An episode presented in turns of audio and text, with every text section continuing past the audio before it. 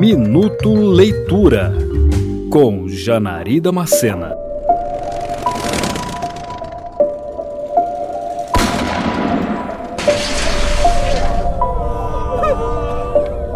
Durante uma evacuação em momento de guerra, um grupo de garotos entre os 5 e 14 anos sofre um acidente de avião e acabam isolados em uma ilha deserta.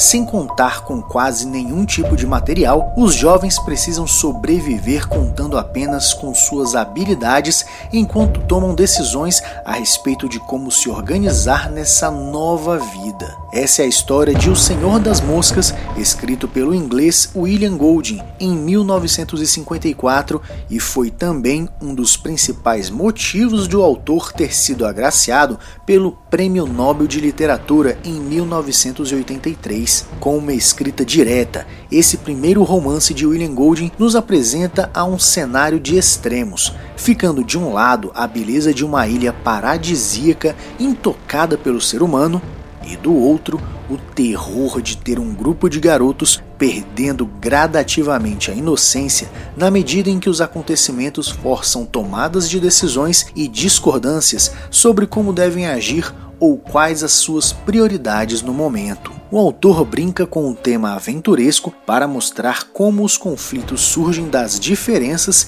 e podem acabar causando consequências desastrosas pela falta de reflexão. É como se, mesmo no paraíso, a falta de uma ordem social maior e atuante fosse levando a vaidade e o egoísmo dos homens a gradativamente abandonar as antigas noções de civilidade, dando lugar à selvageria. Apesar do enredo forte, com ponderações sobre a vida em comunidade, a narrativa deixa para o leitor a missão de pensar sobre os motivos que nos tornam civilizados e o que aconteceria caso essas amarras sociais fossem rompidas. Essa é uma leitura curta, porém de uma profundidade e delicadeza impressionantes que merece ser feita mais de uma vez. Você ouviu Minuto Leitura.